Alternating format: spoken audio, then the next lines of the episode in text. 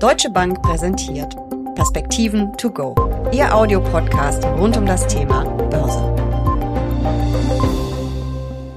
Selten war wahrscheinlich an den Anleihemärkten so viel los wie in diesem Jahr. Die recht sportliche Zinswende der Notenbanken hat zu einem heftigen Crash geführt. Die Kurse sind regelrecht abgestürzt, die Renditen in die Höhe geschossen. Sind Anleihen jetzt vielleicht wieder interessant? Darüber sprechen Uli Stefan von der Deutschen Bank und ich in den Perspektiven to go. Mein Name ist Jessica Schwarzer und damit herzlich willkommen. Uli, ich lese immer wieder, es wäre ein historischer Crash an den Anleihenmärkten gewesen. Ist das wirklich so heftig? Es waren doch eigentlich nur ein paar Prozent. Also ich kann mich an Bundesanleihen zehnjährige erinnern, die bei fast minus einem Prozent rentiert haben. Das waren, glaube ich, 0,95 und ein paar zerquetschte. Wir reden mittlerweile über einen Zins von zehnjährigen Bundesanleihen von 2,11. Das ist natürlich bei einer Inflation, die im zweistelligen Bereich liegt, immer noch relativ überschaubar und vor allen Dingen ist es real immer noch negativ, aber der Anstieg ist natürlich schon ganz gewaltig, vor allen Dingen, wenn man überlegt, dass wir in der Spitze in diesem Jahr schon zehnjährige Renditen hatten, die bei 2,4 Prozent gelegen haben. Also 3,4 Prozent Anstieg in einem Jahr ist schon eine Zahl, die man nicht allzu häufig sieht. Und kann man das umrechnen in Kursverlust für die Anleihen, die schon auf dem Markt waren? Weil das ist ja mit Crash im Prinzip gemeint. Weil ein Renditeanstieg denkt man ja erstmal für Anleger ist was Gutes. Aber das Problem waren ja die Kursverluste für die bestehenden Anleihen. Also Jessica, wenn ich mir zum Beispiel den Global Aggregate angucke, also einen Index für globale Staatsanleihen, dann haben wir oder reden wir hier über einen Verlust von fast 18 Prozent. Also man sieht, dass wir schon dicke im zweistelligen Bereich Minus liegen in diesem Jahr mit Anleihen. Kannst du dich an Phasen erinnern, wo das schon mal so extrem zur Sache ging am Rentenmarkt? Nein, das hatte ich ja vorhin schon gesagt. Also dreieinhalb Prozent quasi Zinsanstieg innerhalb eines Jahres. Minus 20 Prozent an den Rentenmärkten. Das ist sicherlich eine totale Ausnahme und ist eben der Tatsache geschuldet, dass die Notenbanken sicherlich sehr spät auf die Inflation reagiert haben, dann aber vor allen Dingen in Amerika sehr heftig die Zinsmärkte natürlich auch diese hohen Inflationszahlen dann irgendwo eingepreist haben und insofern kommen wir zu diesen eklatanten Kursverlusten beziehungsweise Anstiegen der Renditen. Nun wollen die Notenbanken ja in den kommenden Monaten die Zinsen weiter kräftig anheben. Heißt das, dass mir als Anlegerin weitere Verluste an den Anleihemärkten bevorstehen oder ist das schon eingepreist? Also mittlerweile ist sicherlich vor allen Dingen am langen Ende einiges eingepreist. Die amerikanische Notenbank hat ja auch gesagt, dass sie wahrscheinlich jetzt eine langsamere Schrittart einlegen möchte. Also da dürfte vor allen Dingen in den Vereinigten Staaten am langen Ende schon einiges eingepreist sein. In Europa kann es sein, dass das lange Ende noch ein Stückchen nach oben geht. Aber man darf eben nicht vergessen, dass die langfristigen Zinsen hier auch die Konjunkturerwartungen und die Inflationserwartungen berücksichtigen. Und je stärker die Notenbanken die Zinsen anheben, was ja immer die ganz kurzfristigen Zinsen sind, desto stärker gehen die Inflationserwartungen nach unten und damit eben das lange Ende, eben die 10- und 30-jährigen Anleihen dann nicht mehr so steil nach oben. Also man muss dann hier über eine Verschiebung der Zinsstrukturkurven, wie sie so schön heißen, insgesamt reden. Die Zinsstrukturkurven bilden dir ab, wie sich die Zinsen von sehr kurzfristigen Zinsen, also Tagesgeld, drei Monate, ein Jahr bis hin zu zehn Jahren oder sogar 30-jährigen Zinsen entwickeln.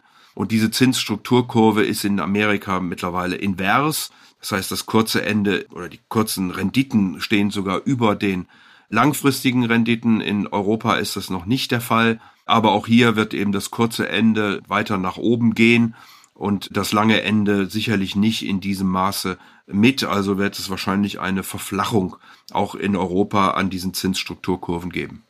Auf jeden Fall haben wir aber jetzt endlich wieder Zinscoupons bei neuen Anleihen und eben wirklich auch merkliche Renditen an den Anleihemärkten.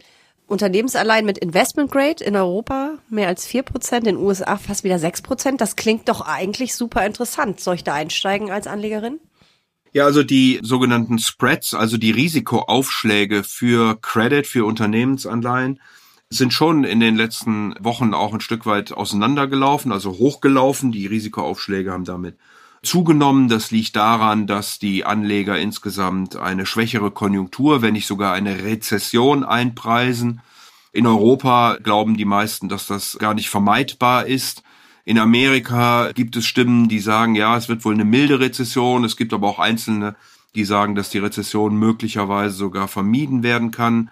Also auch hier zumindest eine konjunkturelle Abschwächung und das würde natürlich bedeuten, dass Unternehmensanleihen dann möglicherweise etwas ausfallgefährdeter sind, als sie in der Vergangenheit waren, also dass die sogenannten Default Rates zunehmen, wo Unternehmen dann diese Anleihen nicht mehr bezahlen können und das hebt dann insgesamt das Risikopotenzial an und eben auch die Risikoprämien.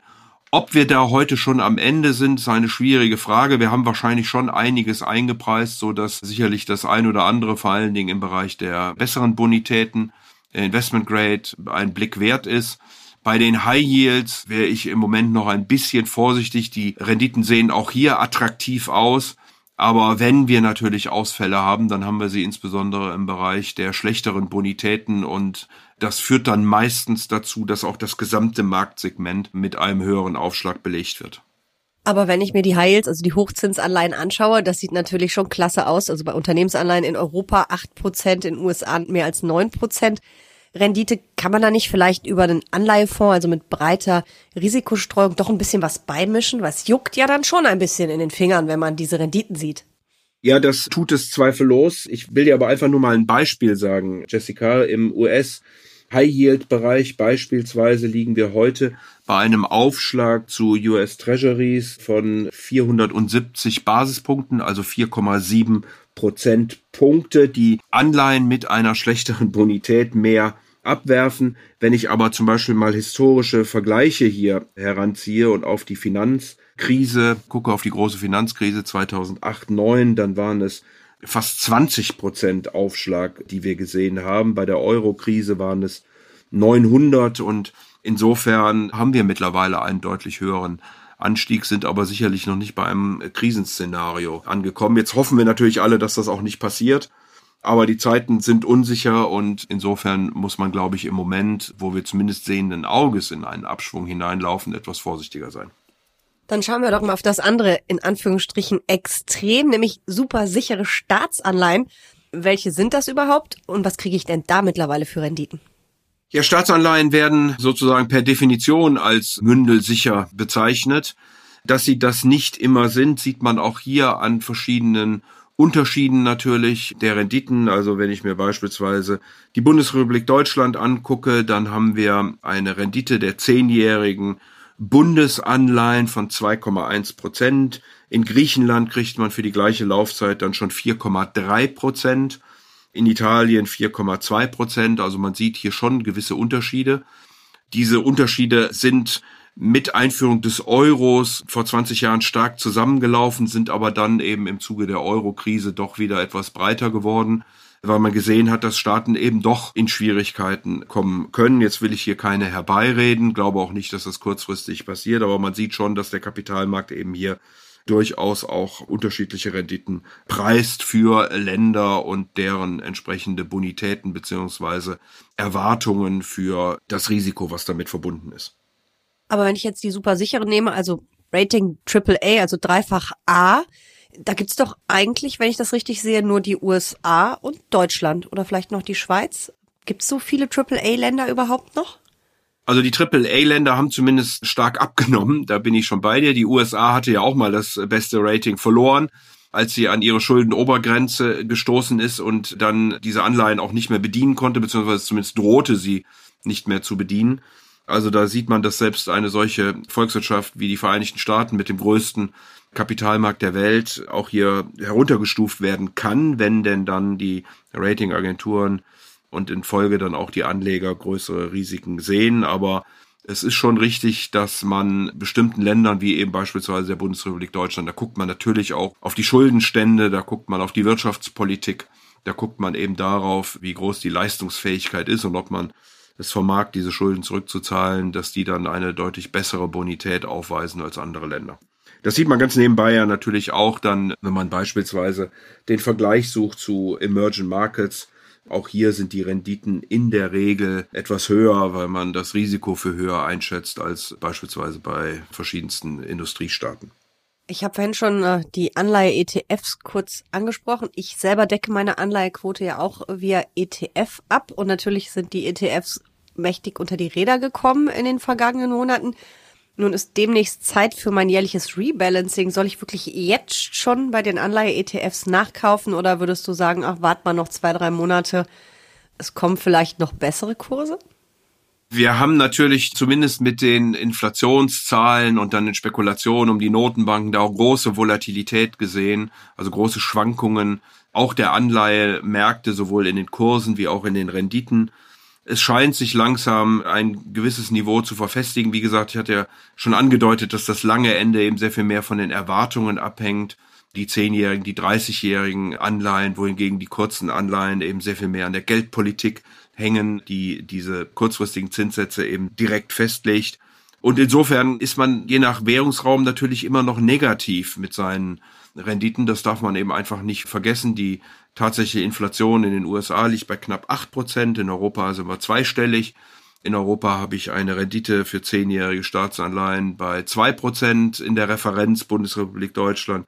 In Amerika liege ich bei vier Prozent. Da ist die negative Spanne nicht so hoch, aber sie ist eben auch vorhanden und da muss der Anleger dann heute eben sagen, ob er damit zufrieden ist oder ob ihm das noch nicht reicht. Man muss immer ein bisschen aufpassen, wenn die Börsianer über Inflationserwartungen reden, dann nehmen sie meistens diejenigen, die direkt am Markt gepreist sind, die sind deutlich niedriger als die tatsächlichen Inflationszahlen, die wir im Moment sehen. Aber Fakt ist eben, wer sich heute in Zinsen engagiert, ist bei dieser hohen Inflation immer noch definitiv im negativen Bereich. Da muss er schon also wirklich Richtung verschiedenste Emerging Markets gehen oder eben auch High Yielder, um solche negative Rendite dann zu verhindern. Aber negativ war ich ja dann in den vergangenen Jahren auch, als es gar keine Zinsen und fast keine Renditen an den Anleihemärkten gab und eine niedrigere Inflation. Also das ist schlimmer geworden durch die extrem hohe Inflation, aber das ist ja nichts Neues, dass man da im Minus ist, oder? Was die laufende Verzinsung angeht, gebe ich dir da völlig recht. Natürlich war der große Unterschied, dass in den letzten Jahren, als die Zinsen eigentlich nur gefallen sind, die Kurse der Anleihen entsprechend permanent gestiegen sind. Jetzt haben wir eine Situation, wo durch den Zinsanstieg die Kurse der Anleihen fallen. Das liegt einfach daran, einfaches Beispiel. Man stelle sich vor, man gibt 100 Euro zu einem Zinssatz von zwei Prozent das allgemeine Zinsniveau steigt von zwei vielleicht auf vier Prozent, dann würde, wenn man die Anleihe verkaufen wollte, einem keiner mehr 100 Euro dafür bezahlen, sondern eben unter 100 Euro, weil man ja für 100 Euro auch vier Prozent dann bekommen könnte. Und das ist eben dieser Mechanismus zwischen Kursgewinnen und Zinsen warum mit steigenden Zinsen, mit steigenden Renditen die Kurse äh, verfallen. Und wie gesagt, das war in den vergangenen Jahren immer zum Vorteil der Anleger von Anleihen und ist jetzt zum Nachteil geworden. Deswegen hatten wir ja auch vorhin gesagt, dass wir beispielsweise bei diesem global aggregierten Rentenindex eine so hohe negative Performancezahl sehen, weil eben durch den Zinsanstieg die Kurse so entsprechend unter die Räder gekommen sind. Ich merke schon, die Entscheidung, wann man da nachkauft und was man nachkauft, ist gar nicht so einfach. Wir bleiben dran und vielleicht gibst du uns ja irgendwann den Startschuss und sagst, jetzt wird alles wieder gut an den Anleihemärkten. Vielen Dank für diese Perspektiven. To go. Sehr gern.